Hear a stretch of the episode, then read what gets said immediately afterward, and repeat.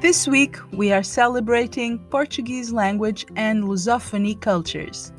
The 5th of May is the World Portuguese Language Day, established by UNESCO and the Community of Portuguese Speaking Countries, CPLP.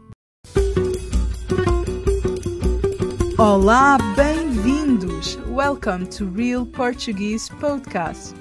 My name is Rita Adonis, and I'm a Portuguese teacher who loves to share Portuguese culture and Lusophone diversity. Bem-vindos à Casa Portuguesa. Welcome to your Portuguese home.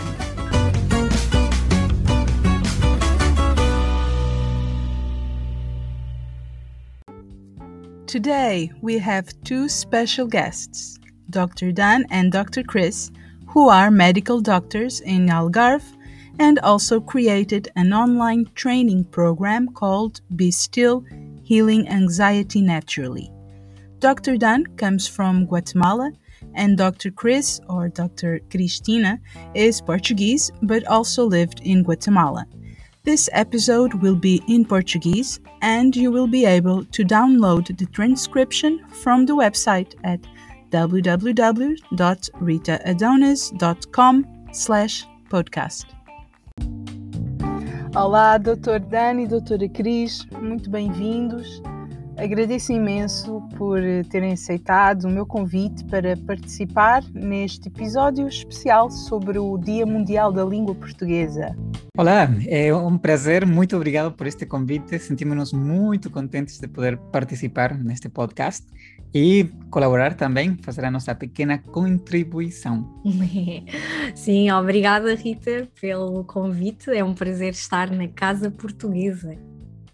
Gostaria de começar por pedir ao doutor que se apresentasse e nos dissesse a sua terra de origem, por favor. Eu sou da Guatemala e honestamente não muitas pessoas sabem onde é que esse país fica, por isso eu sempre faço o esclarecimento. fica mesmo ao sul do México. Guatemala é o primeiro dos, daqueles países pequeninos que se encontram na América Central. Exatamente. E estamos ao sul do México e depois continua o restante dos países, que depois de Guatemala, El Salvador, Honduras, Nicarágua, Costa Rica e Panamá. Muito bem. E já fala português muito bem. Há quanto tempo está em Portugal? Obrigado. tenho, tenho uma boa professora aqui comigo também. Certo. Já são oito anos. Há oito anos. Portugal. Sim, há oito anos em Portugal. Nossa, anos. Uhum. Pois, eh, o Dr. Dani e a doutora Cristina são um casal. Portanto, além de serem colegas de profissão, são um casal e sei que têm um filho muito lindo. Obrigada, Rita. Sim, é o nosso Henrique, que também é bilíngue. Fala, tem, fala também, fala dois idiomas. E quantas línguas é que os doutores falam no total? É assim, espanhol para mim é o mais fácil, não é? Claro.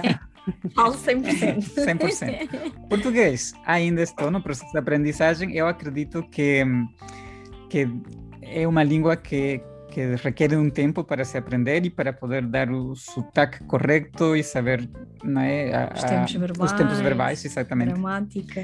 É, então, mas o português é também um idioma em que me comunico, acho, consideravel, ah, consideravelmente bem.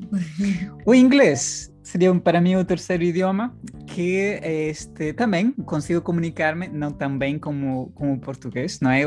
Desenvolver um diálogo não é tão difícil, mas por aí realizar uma apresentação pode ser um bocado mais complicado. Pública, sim. Uhum. Eu também falo o português, o espanhol, eh, é como se fosse língua materna, porque na realidade eu nasci na Venezuela. Os meus pais nasci em Caracas, os meus pais foram imigrantes lá, e quando eu tinha 5 anos regressei eh, a Portugal, à Ilha da Madeira, e, hum, e quando voltei eh, a entrar em contato com o espanhol, ou seja, a necessitar de falar eh, espanhol, foi quando fui estudar medicina à Argentina, onde conheci o Dan. E, e tive que reaprender, foi como voltar de novo a aprender o espanhol. Uhum. E, e pronto, e falo inglês também. Acham importante falar mais do que uma língua? Totalmente, para mim tem sido uma, um ponto que marcou a diferença na minha vida. Porque ao vir eu de um país bastante humilde e uma família muito humilde, eu não poderia ter tido a oportunidade econômica de poder estudar, especialmente estudar medicina. E graças a ter o conhecimento de um outro idioma é que eu consegui obter uma bolsa para poder estudar. Portanto, se é, se é necessário ou se traz vantagens falar um, um segundo idioma, claro que sim. Vai abrir as portas, no, no caso foi a nível acadêmico, no entanto, a nível profissional também é uma verdade. Ou seja, abre as portas a um novo mundo, novas oportunidades. Sem dúvida, e, e, mesmo a nível de amizades, não é? Porque agora o mundo é uma aldeia e o facto de podermos falar outro idioma abre-nos outras portas, conhecemos outras pessoas de outras culturas e, e é muito enriquecedor, é realmente muito importante. Uhum.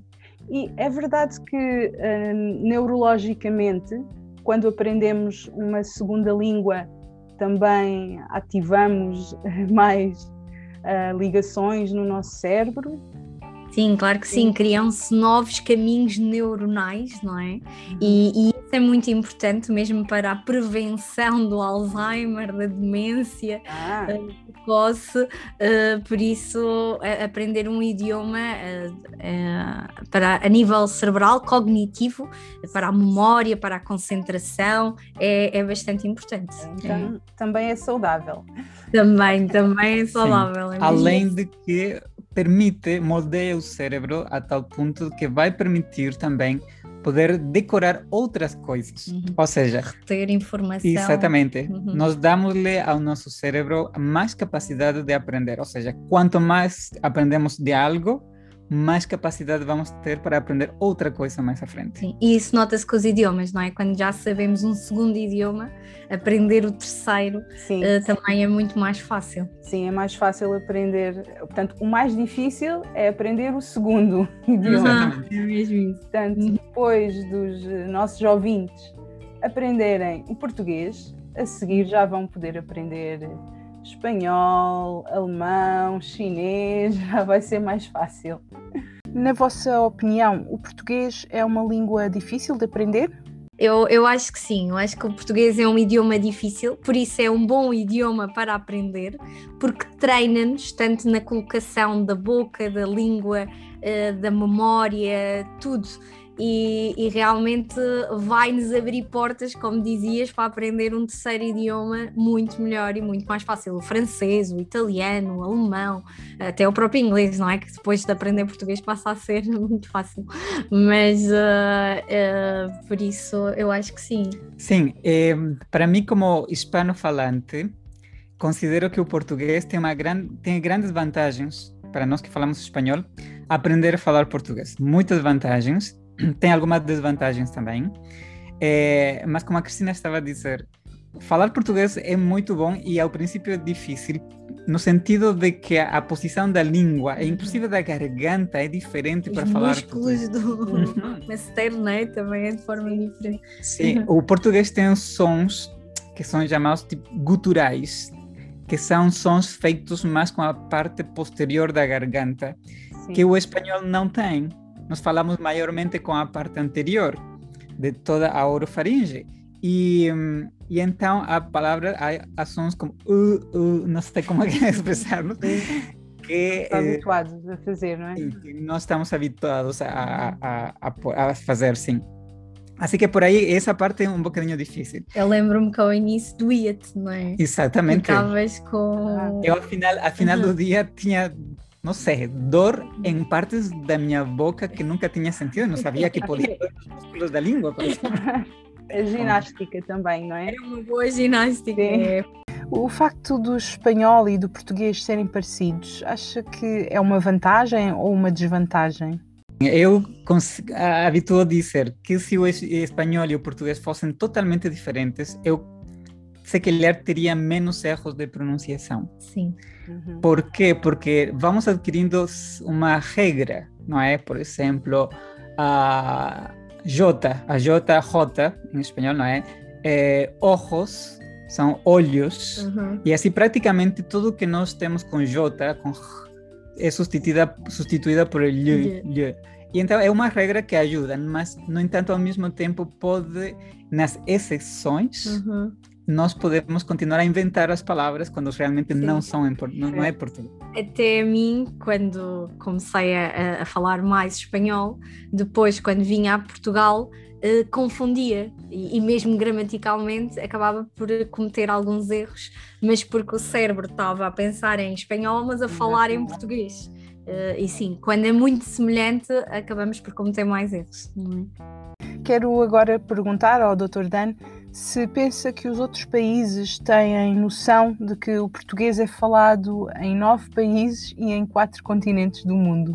Para ser honesto, Sim, é... seja honesto. é, acredito que, que não acredito que muito pouca gente, muito poucas pessoas têm um conhecimento de quão difundido é o idioma português a nível mundial.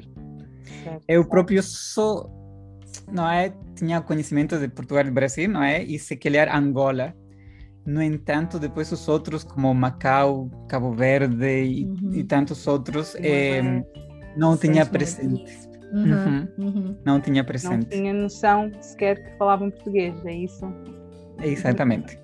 E a doutora Cris, a doutora Cris, quando também esteve na, na Guatemala e por todas as viagens que fez, tem ideia do, do que é que, uh, portanto, os outros países pensam sobre a língua portuguesa? Será uma língua moderna ou uma língua antiquada?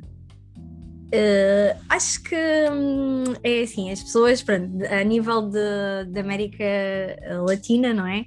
Uh, elas acham que é um idioma europeu, têm mais a ideia de que é um idioma europeu e que apesar de ser uh, um, um, idioma do continente antigo, é uma, é uma língua atual, não é? Há, também graças ao Brasil, uh, que está pronto, incorporado em, em imensos programas uh, televisivos e, e, concertos e essas coisas todas. Uh, e, e, acho que é, é, eu, eu fico surpreendida, eu fiquei surpreendida em vários países ter encontrado pessoas um, que aprendiam o português como hobby. Uh, hoje em dia, porque é, para mim, em português, o português é difícil gramaticalmente e para escrever e tudo. E eles gostavam, interessam-se e aprendem. Uh, aconteceu um, um, uma coisa muito interessante na Finlândia, que estive lá a estagiar e, e encontrei numa fila lá no. Acho, que era um tipo zoológico que estava a visitar. Eu estava a falar português com a minha colega portuguesa e, e uma finlandesa interrompeu-nos uh, uhum. porque ficou super feliz que falávamos português, éramos de Portugal, uh, porque ah. ela tinha aprendido o português. Eh, eu acho que, que as pessoas gostam do português, acham um idioma interessante e, e, temos muitos amigos que aprenderam português para comunicar basicamente com outros, com outros amigos portugueses e brasileiros. E, hum, e realmente é, é, é, é possível ser aprendida por pessoas de diversos países. Queria fazer um esclarecimento. E é o facto de que hum, é, eu moro numa num país, ou seja, sou de um país que está rodeado de outros países hispanofalantes. Então, todo desde México, hum. América Central e praticamente é, a metade da América do Sul, ou seja, na realidade, é, a maior parte da América do Sul são hispanofalantes. Então, não é muito comum para nós estar rodeados de pessoas que falam, falam um outro idioma. Se calhar é por isso também que é, poucas pessoas sabem quais são todos os países em que se fala português. É, por aí, eh, os países europeus, é? na Europa não se fala apenas um idioma. Está se habituado então a ver, saber que o país vizinho fala um outro idioma e por aí há mais interesse nesse, nesse sentido dos uhum. idiomas, de saber Exato. que país fala o que idioma.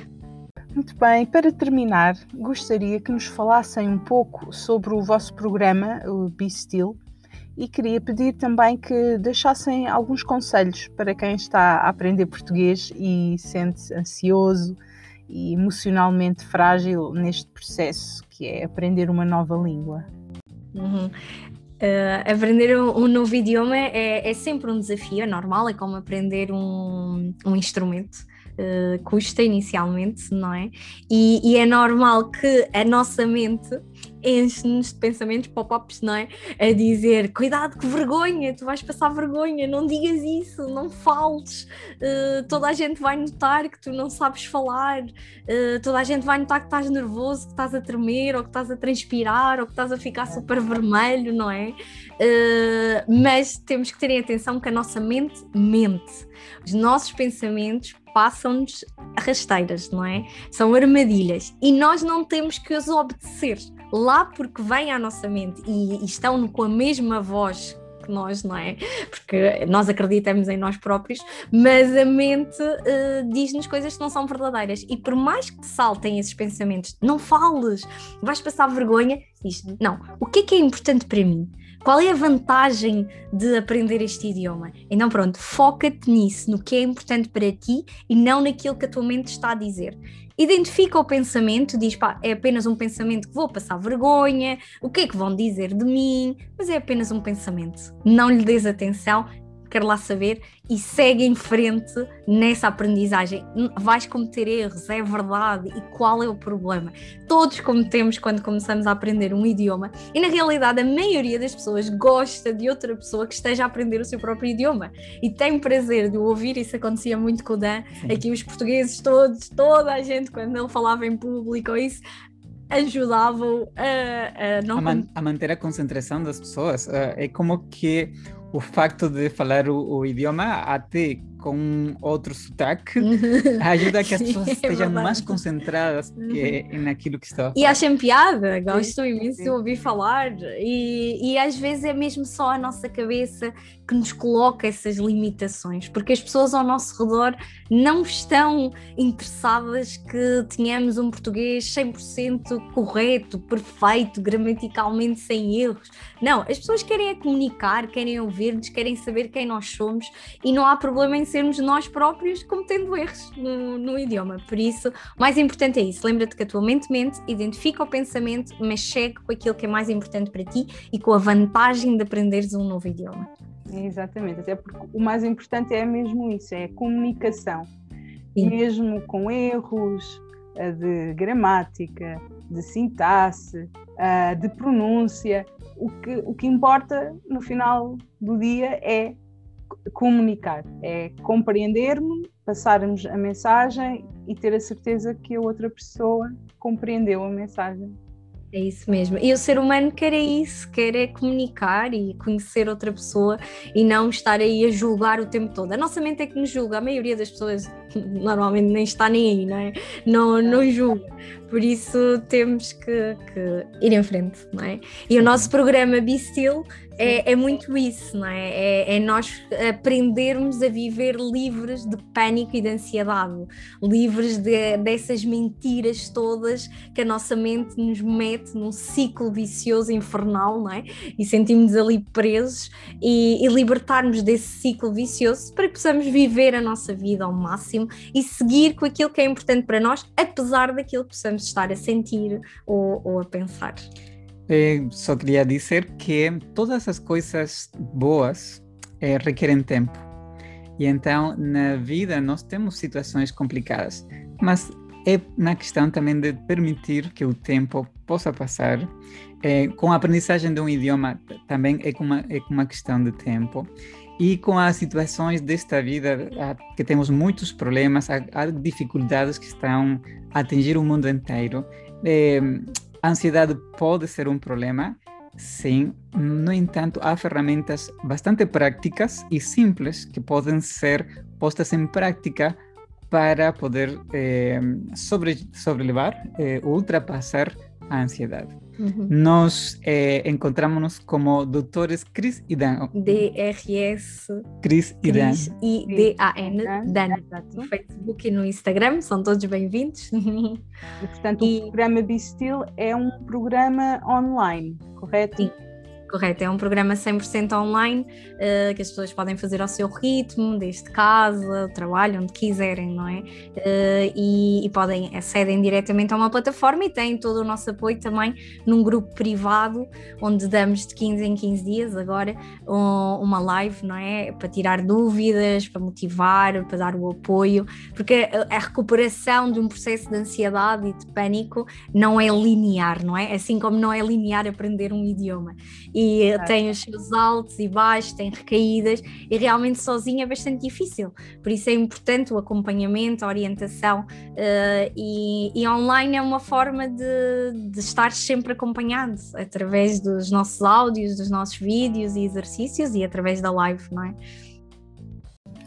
Muito obrigada mais uma vez pela vossa participação e por terem partilhado as vossas experiências e os vossos conhecimentos. Foi uma honra ter-vos aqui. Obrigada. Um prazer. Nós é que agradecemos pelo convite. Obrigada, Rita.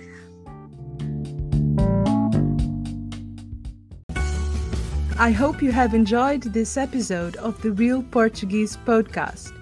Please follow my work on Facebook and Instagram at ritaadonis.portugal. where I share free resources for learning the language, as well as interesting curiosities about Portugal and the Portuguese culture. Also, visit the podcast website at www.ritaadonis.com slash podcast, where you can download for free the worksheet of this episode that I have prepared for you. Thank you for listening. Ciao, adeus, bye bye.